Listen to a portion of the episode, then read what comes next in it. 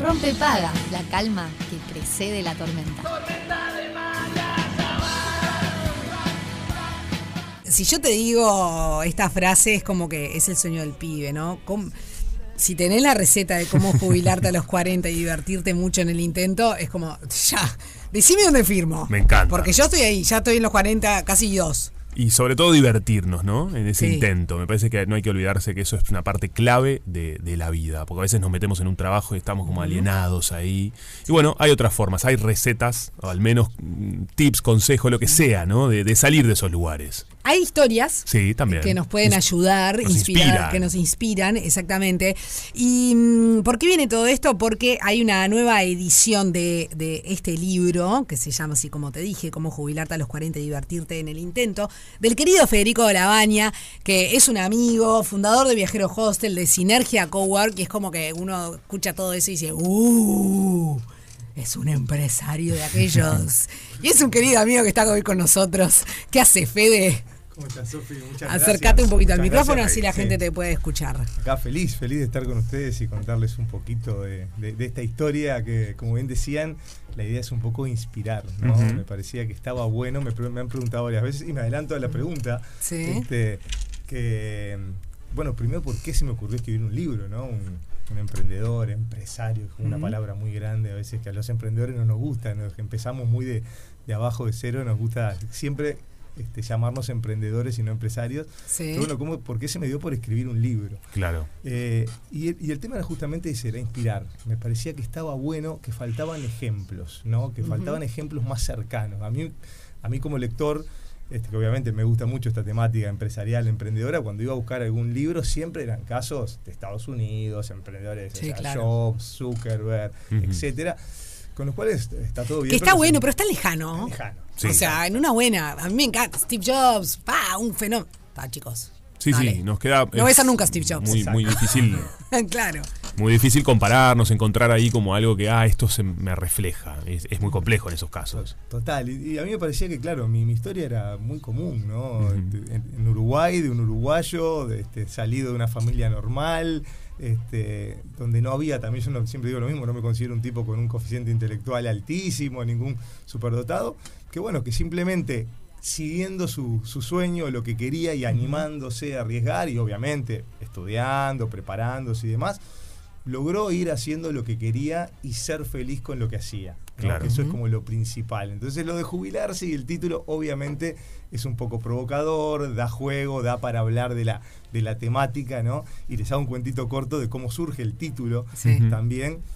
En realidad el título surge por varios lados. Hay una película española de los 90 que era algo así como, como ser mujer y no morir en el intento. Sí, maravilloso. Y a mí me gustaba mucho eso de, de- de- en el intento, ¿no? Siempre me quedó ese, eso, eso Ese marcado. latiguillo. Y una, una vuelta en un, en un almuerzo con, con amigos de esos que te encontrás a fin de año y que aparece una cantidad de amigos que ves poco, uno de estos amigos, de esos que trabajaban en una multinacional, Mm. súper trajeado, súper estresado, con un muy buen sueldo, pero muy estresado, hace un comentario como, uff, la verdad que estoy estresadísimo, pero me estoy rompiendo el alma para jubilarme a los 50. Y yo lo veía el loco que estaba así como padeciéndolo, ¿no? Sí. Por más Claro. que tenía muy buen sueldo y demás, hay otro- sí, sí. eh, lo, lo padecía y yo digo, escucha, yo me disfruto muchísimo el día a día, me encanta lo que hago, la paso súper bien este, y además tengo la suerte que me ha ido, me ha ido bien, entonces, ¿por qué ese, ese padecimiento que el trabajo tiene que ser padecimiento? Entonces, ahí en el eh, cómo jubilarte a determinada edad, eso aspiracional de querer jubilarse antes de tiempo, hay toda una interpelación de... Es de, de disfrutar la vida, ¿no? Exacto. De disfrutar lo que uno hace. Totalmente. Eh, eh, y quiero. eh, a- yo leí este libro Hace dos años, me llegó en un momento muy particular, quiero contárselos, eh, en el que había perdido mis dos trabajos. Claro. Y me encontré con que, ¿qué hago? Cero espíritu emprendedor. Fede lo sabe, porque lo hemos hablado. Y, mm, y todo me dijo, lee el libro de Fede que te va, a hacer, te va a hacer mucho bien en este momento. Claro, en un momento, 40 años, tiene un montón de cosas, ¿no? Mucho, claro. Y, y yo ya tenía pensado que eh, podía salir adelante con mis redes, que nunca las tomaba como un trabajo. Claro. O sea, para mí era como una obligación que tenía que hacer y no sé qué. Y me ayudó mucho, todavía estoy en un proceso eterno, ¿no? Porque me, me cuesta mucho esta cuestión de... de- de- de- no, me, no, me, no, no, no me siento emprendedora, eh, es la realidad. Pero me animó mucho a entender que eso sí era un trabajo y que yo podía disfrutar más de mis tiempos libres y Claro. ser mi propia jefa, capaz que dejando de lado algunas aspiraciones, pero valorando mucho eh, ciertas libertades que me daba eso. Entonces, em, si alguien está en ese lugar, se lo recomiendo porque puede ser muy esclarecedor. Y hay algo muy clave que acabas de decir, que vos no te veías emprendedora, porque está bueno eso, porque a veces el emprendedor también es alguien que valoramos mucho, pero muchas personas decimos, pa, pero yo no, no me siento soy emprendedor. emprendedor. Pero creo que el libro, cuando uno lo va hojeando, leyendo y, y- y te metes ahí, entendés que no es solamente para la cabeza del emprendedor o la emprendedora, que está genial y que para ellos sin duda que es, pero también es para un abanico mucho más amplio de personas, ¿no? Total, total. O sea, a mí me ha pasado, por suerte, como decías, esta, esta es la segunda edición y con la primera, la verdad que tuvo una repercusión que superó mis expectativas. Este, en cuanto a la cantidad de gente que me escribió agradeciéndome porque le llegaba el libro en un momento muy especial, como te pasó a vos, Sofi. Claro. Gente que renunciaba a su trabajo, a un trabajo a veces en el Estado, seguro y demás, porque no estaba feliz y porque necesitaba un cambio. Y yo no hablo solamente de emprendimientos y emprendedores, sino también hablo de eso, ¿no? de las pequeñas decisiones que vamos tomando en la vida que nos van haciendo feliz o no en ese, en ese intento. Entonces, es, es animarse a salir a veces de la zona de confort. Y no hay edad para eso. Porque Claro. a veces también nos vamos poniendo más grandes y decimos, no, ahora no puedo, ahora ya Claro. tengo hijos, ahora ya tengo una hipoteca, ahora ya tengo esto. Y siempre nos ponemos una excusa para no hacerlo. Incluso ejemplifico con que hay gente que tuvo la suerte de que de repente lo despidieron de un trabajo. Bueno, o- hoy hablamos de eso. Sí. O se terminó Sí. digamos, la empresa. La realidad te empuja. Sí, te lleva. Y ahí encuentran el trabajo de su vida o, o lo que realmente querían hacer obligados, porque si no nunca se hubieran animado a hacerlo. Claro. Entonces, Totalmente. la idea con esto de inspirar es a los que de repente tienen esa semillita emprendedor o quieren ser algo, pe- buenísimo, pero a los que de repente no necesariamente tienen, pero sí en su trabajo, en donde están, no están bien. Claro. Eso le pasa a muchísima gente. Dicen, mi trabajo ideal sería otro, pero bueno, este es el que me paga las Mucho. cuentas. Bueno, es que el sistema en el que estamos también a veces nos lleva a convivir con esa... eh, somos, muchas personas son bastante infelices en ese lugar que están, que además son muchas horas que estás ahí adentro. Y seguro nos están escuchando en este momento, porque este- por suerte la radio también se escuchan los trabajos, la gente. Entonces creo que es una linda charla esta para, bueno, capaz que despertar algo ahí. Eh, vos de alguna manera, ¿cuándo fue tu despertar? Porque te pasaron varias cosas. Vos desde los Sí. 13, cuando cambiaste de, de- de liceo, de colegio, ahí Esa ya... historia es increíble. Claro, ahí ya aparecía eh, esas ganas de salir de esos lugares de comodidad. Sí, tal cual. Creo que aparte a todo nos ha pasado que en algún momento de nuestra vida, o en varios momentos de nuestra vida, estamos, no estamos cómodos donde estamos. Y no nos Claro. podemos engañar a nosotros mismos. Este, cuando nos vamos a dormir, yo siempre digo, en la almohada, ahí tenés que decirte la verdad.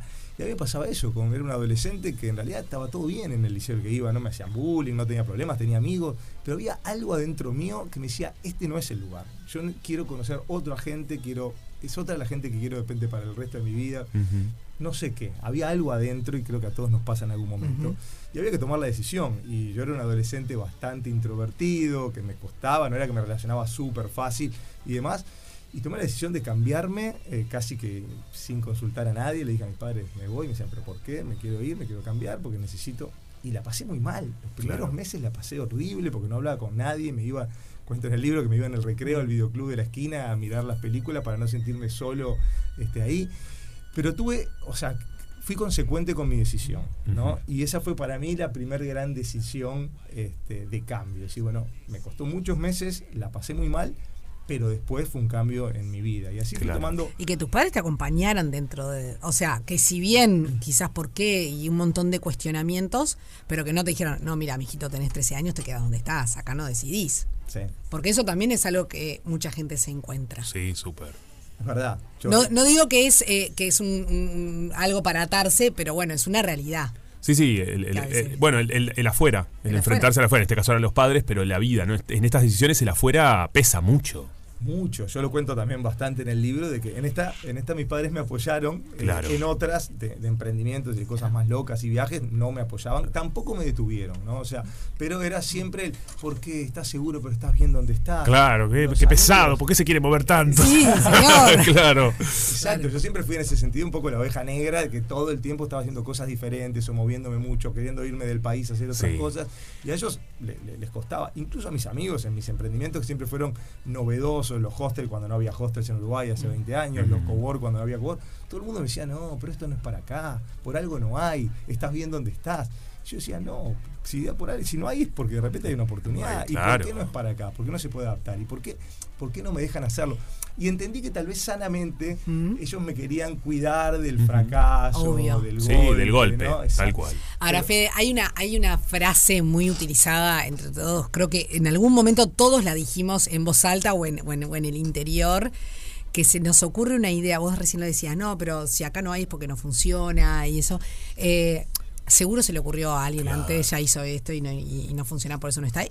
Y nos va, y, Y dejamos eso. Nos sí. boicoteamos, o sea, nos auto boicoteamos. Decime si no. Sí. Sí. Constantemente. Y eso, ¿sabés qué, a qué va? Y ahí me pongo un poco más profundo y también lo, lo- lo toco en el libro, a un tema también de autoestima. Y, a un- y la autoestima se va De construyendo autoconfianza. con la confianza. O sea, eso se construye. Claro. Si a vos toda tu vida te dicen que no, que no hagas esto, que lo que haces está mal, este, o, o en la escuela que nos van castigando, entre comillas, ¿no? Por, por hacer las cosas mal. O sea, eh, siempre hay castigo, ¿no? Te equivocaste, tenés una mala nota, tenés a tu padre.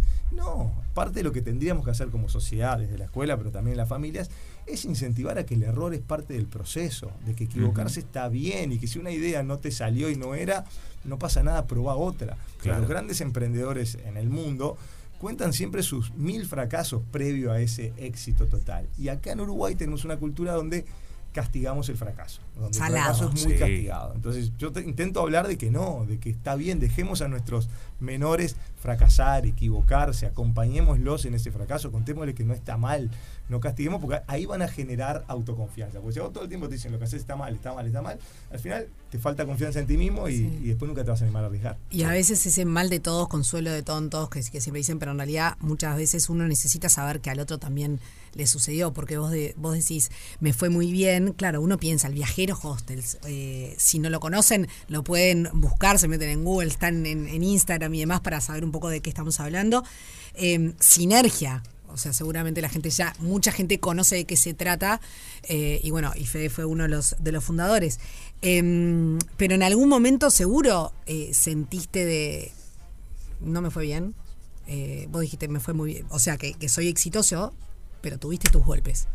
Es que, es que si no tuviste ves- tus caídas. Exacto. No todo fue fácil, porque uno puede decir de una visión muy romántica, ah, sí, qué vivo, pero mirá, mirá lo bien que le fue. Bueno, sí, pero para que, que le vaya sí. bien, desde qué lado lo un dice. ma- claro. Yo por eso me gusta decir mucho que no hay que ver la foto, no es la foto del hoy, ¿no? La foto, ah, hoy estás en este lugar, tenés este trabajo, estás en tal posición. No, hay que ver la película, hay que ver todo lo que pasó para llegar a donde, a donde estás ahora, ¿no? A cualquiera de nosotros. Entonces, eso me parece que es lo interesante, ¿no? No catalogar o jugar a una persona por lo que es hoy. Ah, sí, mirá, qué bien que está. Qué, qué fácil decir esto desde esa posición. Pero para llegar ahí tuvo que pasar una cantidad de cosas.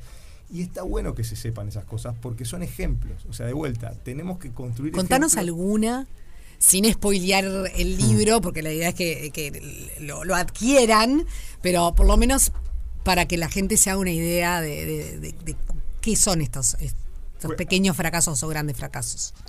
A ver, cuento una de, de lo que me costó, por ejemplo. Hay varias de esas, eh, porque por ejemplo con los hostels, cada hostel me costó muchísimo poder abrirlo. Imagínate, hace 18 años cuando abrí el primero, nadie sabía lo que era un hostel. Eso de que dormían juntas hombres y mujeres jóvenes en la misma habitación.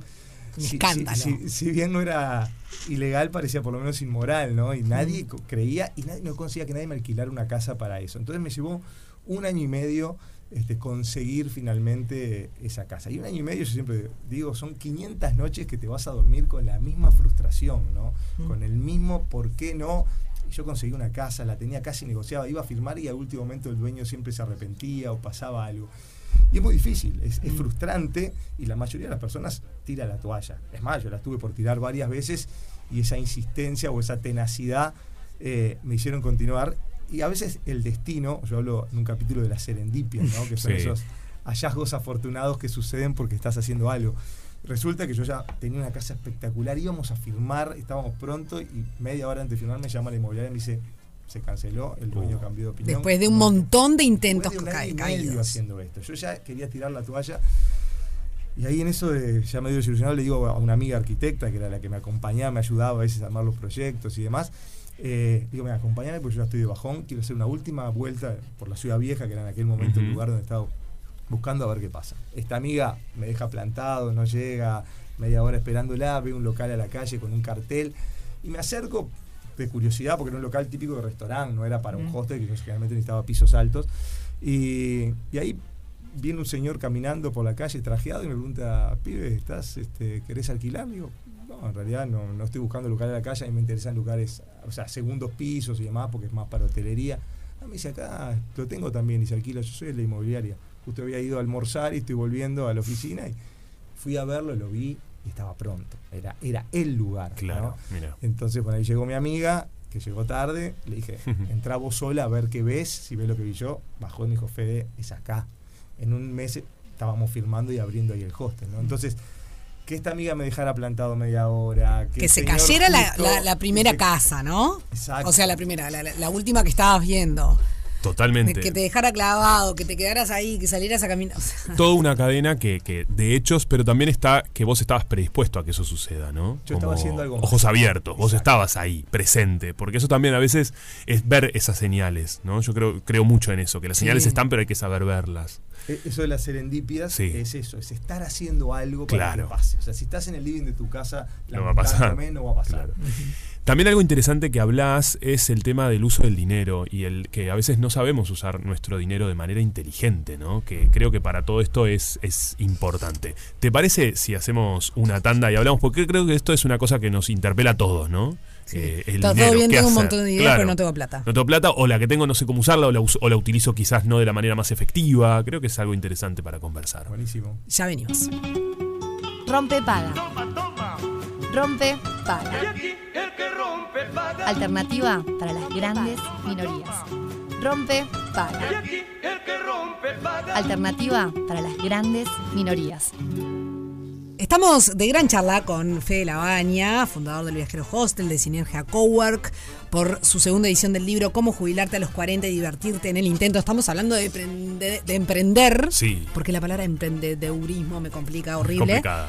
Y o de salir del lugar, si estás incómodo, infeliz, eh, ya eso es un indicador de que tenés que salir de ahí. Y dejaste plantear una pregunta que tiene que ver con la plata. La que- plata. Esto que nos atraviesa a todas las personas, ¿no? De, bueno, sabemos manejar bien nuestra plata, ¿cómo hacemos? Sobre todo cuando queremos salir del lugar donde estamos, dependemos de un sueldo, ¿qué hago? Creo que eso es, es bastante clave, ¿no? En esta temática. Sí, la educación financiera, ¿no? Claro. O sea, es algo, o sea, el dinero es algo que empezamos a usar desde muy chicos, desde que nos, a veces nos dan plata para la merienda en la escuela y lo usamos toda la vida y nadie nos enseña nada al respecto. Claro. Y eso es, es- es un error y es algo también de lo que intento hablar un poco en el libro, de cómo manejar el dinero. Tam- antiguamente también se decía, este, bueno, ahorrar todo lo que puedas. Y, y hoy, hoy creo que ya el concepto no es ahorrar, es ahorrar e invertir todo Mm. lo que puedas, porque en realidad el dinero pierde valor Sí, claro. este, todos los días, entonces tampoco es solamente ahorrar.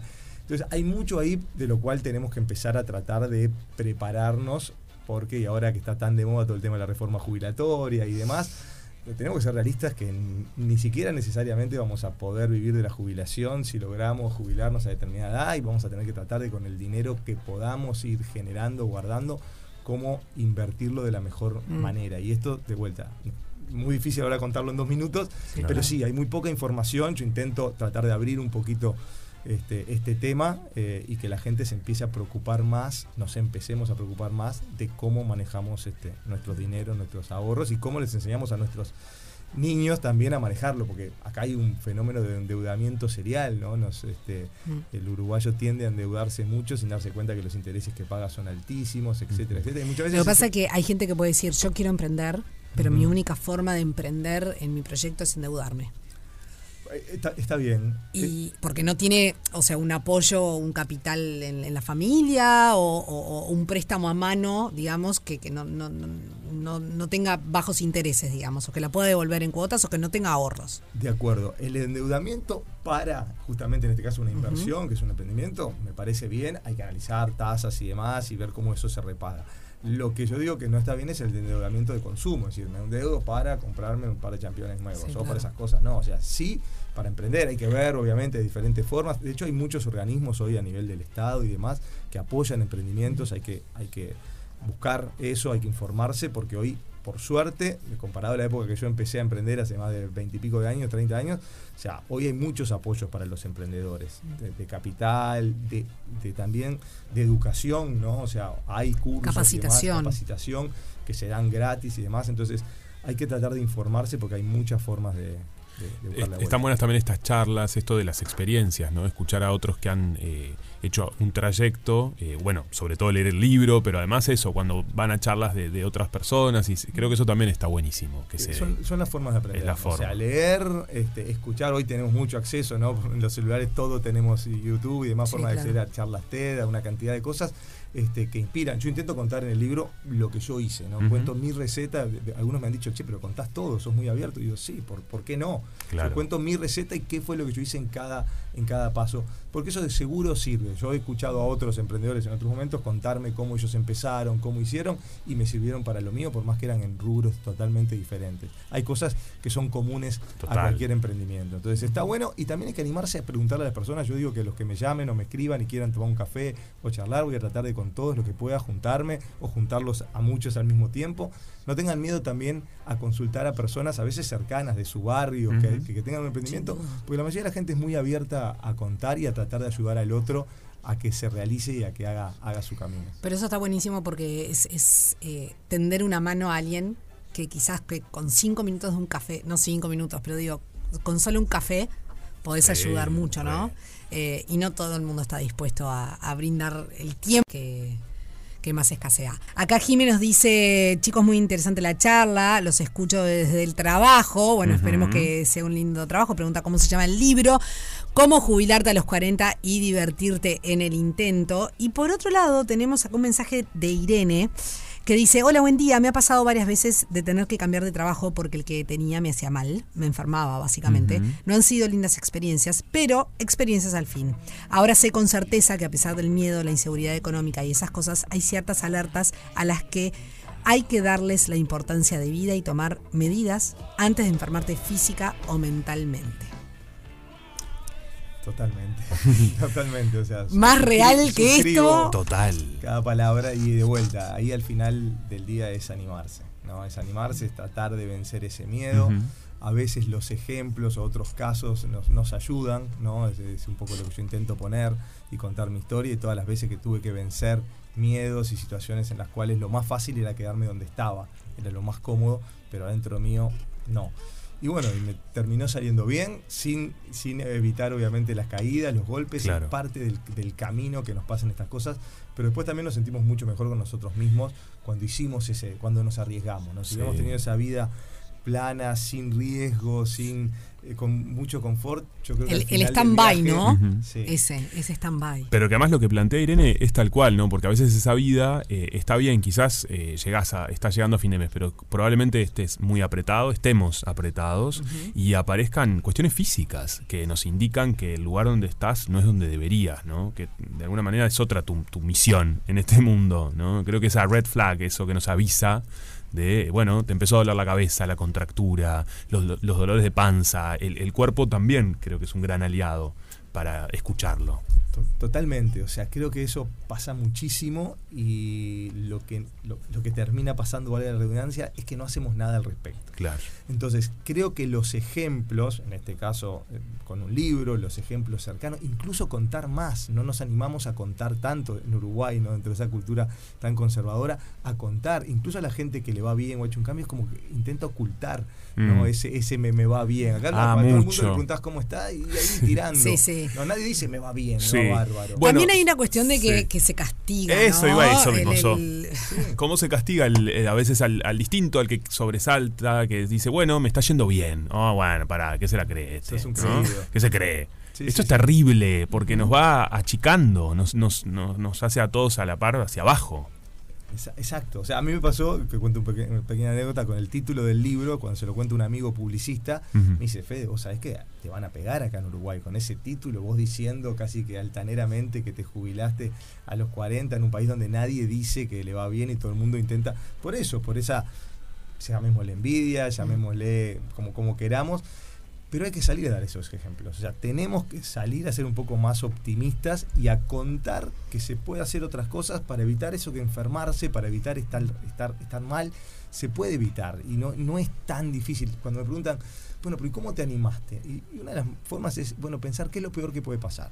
¿Qué es lo peor que puede pasar si renuncio a mi trabajo? Si dejo uno de estos proyectos. ¿Puedo perder todos mis ahorros? Eh, ¿Puedo empezar algo que no me va bien pensar en el peor escenario posible, ¿Cuál ¿no? es el peor escenario Claro, posible? eso ayuda O sea, mucho.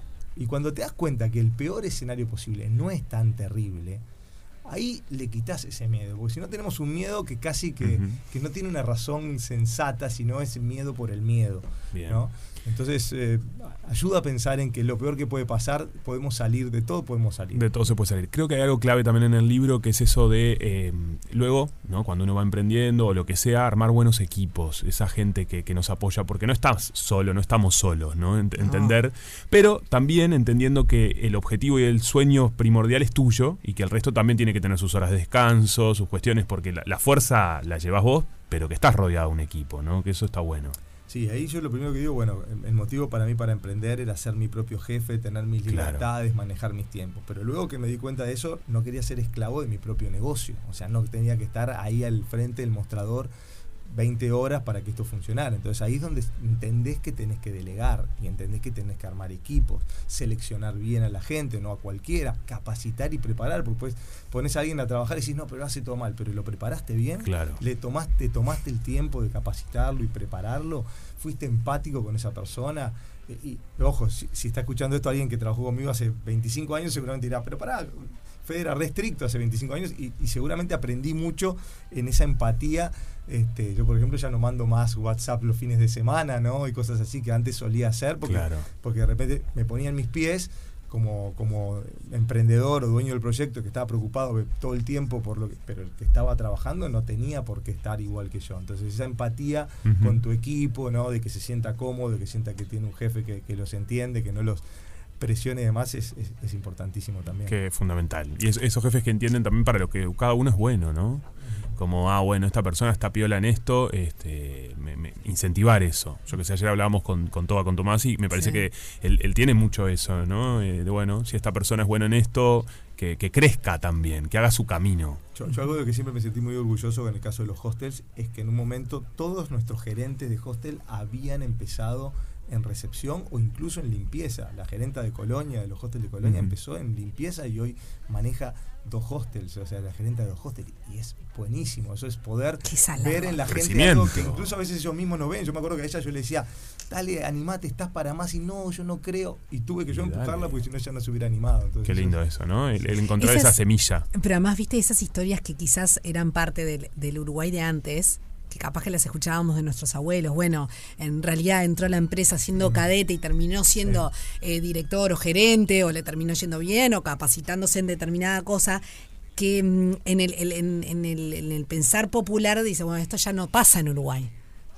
Y no, hay una luz. Totalmente. Sucede. Totalmente. Eh, simplemente hay que buscarlo. Sí, sí. Tenemos que ir cerrando, pero me gustaría, Fede, si podés, y capaz que con esto estoy pidiendo un, un montón, pero mm, quienes quizás están en este lugar y reconocen que están en un, lugar, donde no quieren estar, que quieren empezar un camino, que quieren eh, comenzar su sueño o su emprendimiento, eh, son conscientes pero no han tomado acción. ¿Qué primer paso eh, les podés decir que, puedan dar como para iniciar este camino?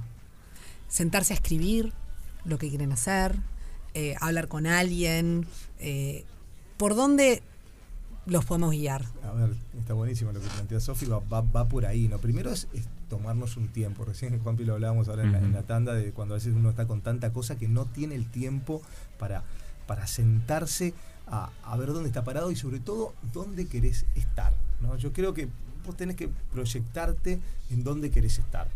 ¿Cuál es tu propósito? O sea, cuál es...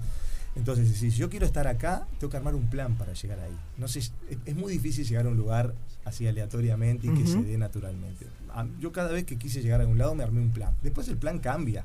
La vida tiene mil vueltas y no es lo que uno planificó, pero es mucho más fácil llegar a un lugar si uno hace un plan. Entonces, Sí. sentarse a escribirlo, por ejemplo, para el que le gusta, a mí me gusta, yo soy de sentarme y de papel y lápiz y ponerme a escribir.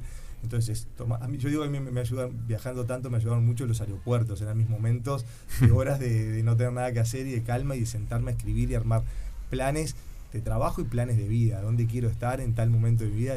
Y es la, es la forma de poder llegar. Si no te armas un plan, si no te sentás a pensarlo, es muy difícil que llegues a donde querés, a donde querés estar. Entonces creo que para resumirlo lo dijiste bárbaro, Sofi, es sentarse, darse el tiempo y proyectar un plan. Primero proyectar dónde querés estar.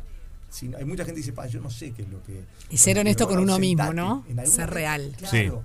Aunque sea eh, golpear, pero ser honesto. Sí, sí, sí, ahí va. No, no sigas en la, en la eh, a veces le llaman como la rueda del hámster, ¿no? No sigas correteando y estoy en este trabajo, pero no sé, ¿y dónde quieres estar? No sé dónde quieres estar. Bueno, sentate a pensar, porque Claro. algo, en algún Indaga. lugar querés estar. Pregúntatelo, porque la respuesta está en uno mismo. Exacto. Pa, qué, qué bueno esto que, que decís, Fede. Bueno, recomendarle a la gente, está súper recomendado porque estuvimos conversando, cómo jubilarte a los 40 y divertirte en el intento. Este libro que, bueno, seguramente despierte ahí un montón de cuestiones y te haga salir del lugar donde estás si estás incómodo y si no estás pasándola bien. Federico Lagaña, fundador de Viajeros Hostel, Sinergia Coworks y autor de este gran libro. Gracias por venir. Rompe paga. El ciclo de la vida.